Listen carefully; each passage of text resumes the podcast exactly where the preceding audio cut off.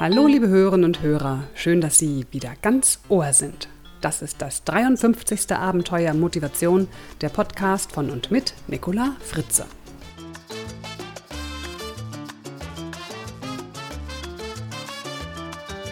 Unser Thema heute, unzufrieden im Job. So, Bevor ich jetzt gleich meine sieben Sachen packe und nach Italien fahre, gibt es natürlich noch die Juli-Episode. Ich freue mich total auf Italien, wo ich ja meinen Impro-Biz-Workshop gebe. Erstens freue ich mich, weil der Workshop ausgebucht ist und zweitens, weil ich weiß, dass sich die eine oder andere Podcast-Hörerin angemeldet hat. Und ich bin schon sehr gespannt, weil es immer spannend ist, dann jemanden kennenzulernen, der meinen Podcast hört. Sollte jetzt unter Ihnen jemand sein, der sich anmelden wollte und keinen Platz mehr bekommen hat, der sei getröstet, denn aufgrund der wirklich sehr hohen Nachfrage planen wir weitere Termine. Die stehen zwar noch nicht fest, aber wir arbeiten dran. Und diese Termine werden dann auch in Deutschland stattfinden. Mehr Informationen dazu finden Sie unter www.improbiz.de. Der Link steht wie immer auch in den Show Notes auf www.abenteuer-motivation.de oder Sie gehen auf meine Homepage www.nicolafritze.de. So viel zum Vorwort und jetzt, ja, jetzt, jetzt geht's los. Für das heutige Thema hat mich ein Zeitungsartikel der Süddeutschen Zeitung inspiriert und zwar vom 26. Juni. Headline jeder Dritte ist mit seinem Job unzufrieden. Es heißt darin weiter, dass 33 Prozent der Deutschen ihren Arbeitsplatz als schlecht bewerten. Das ist das Ergebnis des neuesten Index des Deutschen Gewerkschaftsbundes zur Arbeitszufriedenheit der Deutschen. Besonders negativ bewerten die Arbeitnehmer die Höhe ihres Einkommens und fehlende Aufstiegsmöglichkeiten. Als relativ gut hingegen wird die Kollegialität bewertet. Die Fragen nach dem Sinngehalt der Arbeit fallen ebenfalls positiv aus. Was sagt uns das? Nun, wenn Sie meine anderen Episoden schon gehört haben, dann wissen Sie, dass eine der wichtigsten Voraussetzungen für Motivation der Sinn einer Tätigkeit ist. Wenn ich in meiner Arbeit keinen Sinn sehe, dann hat Motivation keine Chance. Insofern freut es mich doch schon mal zu lesen, dass diese wichtige Motivationsvoraussetzung bei unseren Arbeitnehmern schon mal meistens gegeben ist. Sie sehen einen Sinn in ihrer Arbeit. Und dennoch sind sehr viele unzufrieden. Am 13. Juli hörte ich dann im Radio auf SWR 3, dass die Krankheitsquote in Deutschland so niedrig ist wie seit 40 Jahren nicht mehr. Beeindruckend. Woran liegt das? Ist es die Angst, den Job zu verlieren, wenn man krank ist und zu Hause bleibt? Oder ist es vielleicht ein neues Verantwortungsgefühl gegenüber der Firma oder den Kollegen? In Zeiten wie diesen müssen wir ja schließlich alle zusammenhalten. Ja, die Zeiten, die Zeiten, die Zeiten, die sind so, wie sie halt sind. Es ist eben wieder mal wie immer die Frage, was machen wir daraus? Wenn man unzufrieden ist mit seinem Job oder generell mit dem Leben und der Welt, ja, dann liegt es oft auch daran, dass man nicht nach seinen Werten lebt. Oder man lebt nach den falschen Werten. Falsch insofern, dass man meint, dass einem zum Beispiel der Wert Geld sehr wichtig ist. Es gibt aber Werte, die uns vielleicht wichtiger sind, sogar viel, viel wichtiger. Und diese Werte haben wir irgendwie aus den Augen verloren. Warum auch immer. Wenn man unzufrieden ist, ist es hilfreich, sich folgende Fragen zu stellen. Ach so, ach ja, übrigens jetzt. Ich habe zu dieser Episode ein kurzes E-Book geschrieben. Dort finden Sie alle Fragen, Übungen und die wichtigsten Inhalte zusammengefasst. Das E-Book finden Sie im Shop auf www.dasabenteuerleben.de. Und dieses E-Book ist sehr nützlich dabei, weil es Sie unterstützt, und auch diese Episode ergänzt und Sie sich dann Klarheit machen können über Ihre Werte. Und Sie können überprüfen, ob Sie nach Ihren Werten auch leben. Das E-Book lädt dazu ein, Wege zu finden, wie Sie Ihre Werte mehr ausleben können. So, das war jetzt der kurze Einschub, jetzt also weiter im Text. Die Fragen, die man sich also stellen sollte, wenn man eine dauerhafte Unzufriedenheit spürt.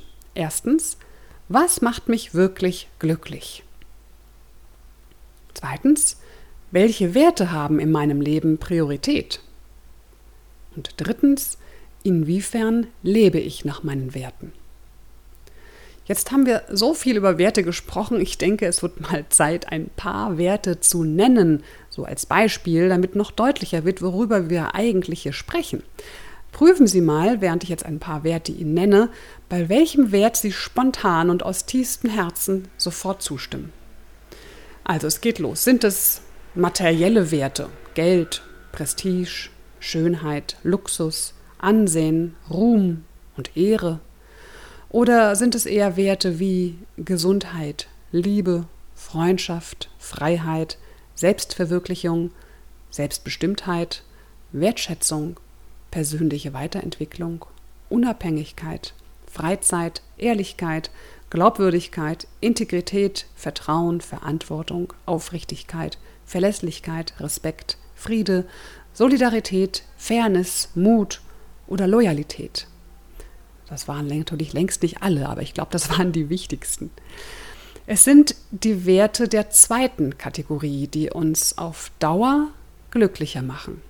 Doch sie werden nicht selten von den Werten der ersten Kategorie überdeckt. Wenn ich beispielsweise im Job nur auf das Geld schaue, kann es leicht zur Unzufriedenheit führen.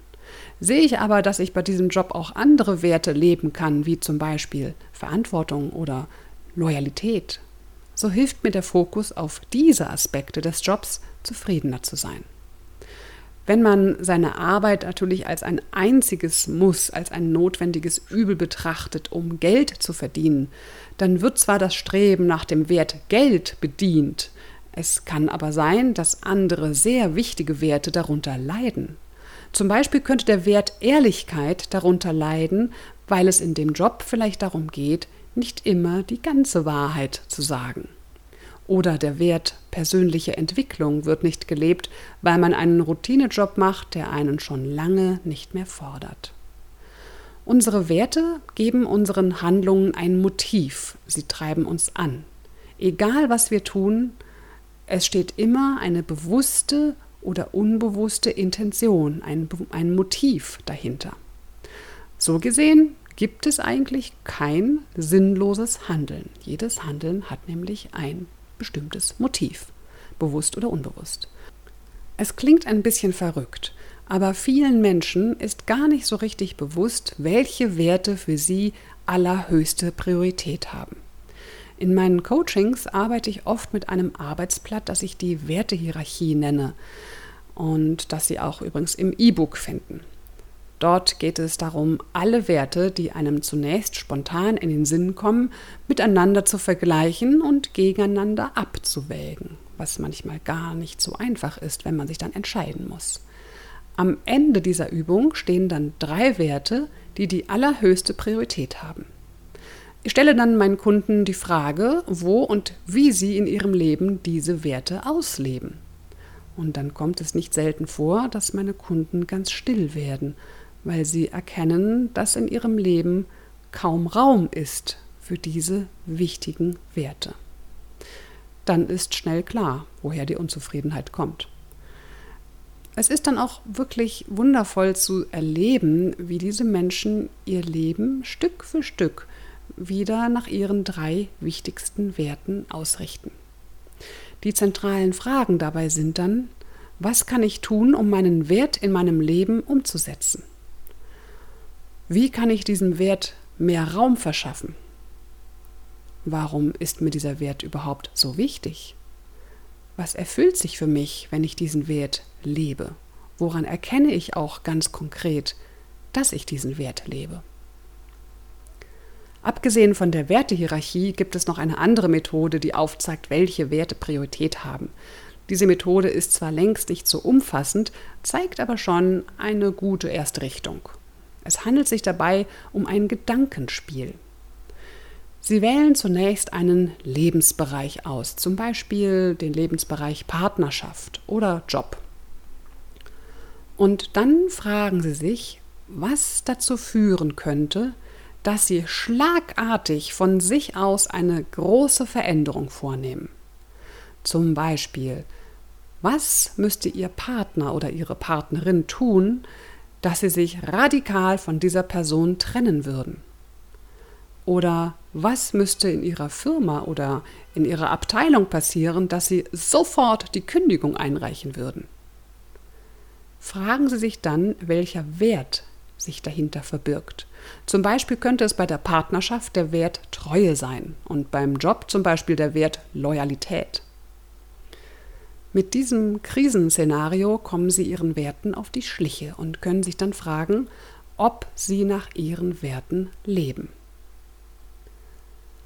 Auch die Zeit, ja, die liebe, liebe Zeit, die ja immer so knapp ist, hat einen sehr hohen Wert für uns und hilft uns herauszufinden, woher unsere Unzufriedenheit kommen kann. Unsere Zeit ist begrenzt, leider. Oder vielleicht auch Gott sei Dank, wer weiß. Daher ist es sinnvoll, sich zu überlegen, wofür man seine Zeit denn eigentlich nutzt. Joachim Ringelnatz hat dazu einen sehr schönen Vers gedichtet, der es eigentlich sehr schön auf den Punkt bringt. Er sagt, du weißt nicht mehr, wie Blumen duften, kennst nur die Arbeit und das Schuften. So gehen sie hin, die schönen Jahre, auf einmal liegst du auf der Bahre. Und hinter dir, da grinst der Tod, kaputt gerackert, Vollidiot. So, ich schlage Ihnen noch folgende kleine Übung vor. Nehmen Sie ein Blatt Papier und teilen Sie es in zwei Spalten. In die erste Spalte schreiben Sie alles rein, was Ihnen wichtig ist und womit Sie am liebsten Ihre Zeit verbringen würden. In die rechte Spalte schreiben Sie, wofür Sie faktisch Ihre Zeit investieren. Und dann, ja, dann vergleichen Sie mal. Und ja, das kann ein bisschen oder auch sehr viel wehtun. Und das ist auch gut so. Denn wir wissen ja, Schmerz treibt uns an, Dinge zu verändern. Suchen Sie sich dann drei Punkte aus der linken Spalte aus, die Ihnen besonders am Herzen liegen. Überlegen Sie, was Sie konkret tun können, um für diese Dinge sich mehr Zeit zu nehmen. Setzen Sie Prioritäten. Überlegen Sie, was Sie in der rechten Spalte kürzen können oder delegieren können. Schaffen Sie sich Zeiträume für Ihre Werte. Wenn Sie sich die Zeit nehmen, mit Ihren Werten sich mal nur eine halbe Stunde intensiv zu beschäftigen, dann kann das in Ihrem Leben wirklich sehr viel bewirken und Ihre Zufriedenheit steigern. Auch die beim Job vielleicht. Wie gesagt, mein E-Book im Shop vom www.abenteuerleben.de unterstützt Sie dabei. Einen letzten Gedanken möchte ich Ihnen zum Schluss noch mit auf den Weg geben. Wenn wir gesund sind, haben wir oft viel zu beklagen und zu bedauern und viele offene Wünsche, von denen wir glauben, dass wir viel glücklicher wären, wenn diese Wünsche doch nur erfüllt wären. Wenn wir aber krank sind, haben wir meistens nur einen Wunsch. Und dann lernen wir wieder die kleinen alltäglichen Dinge im Leben zu schätzen. Mein Tipp, bleiben Sie lieber gesund und schätzen Sie dennoch die vielen angenehmen Kleinigkeiten in Ihrem Leben wert.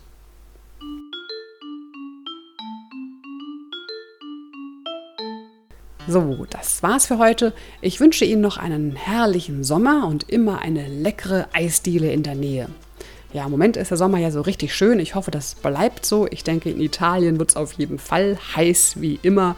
Mal schauen. Ich hoffe, da gibt es auch viele leckere Eisdielen. Nein, was heißt ich hoffe? Ich weiß es. Da gibt es ja meine Stammeisdiele, wo es das leckere Reiseis gibt. Und das Ingwer-Eis ist auch nicht zu unterschätzen. Ich freue mich schon drauf.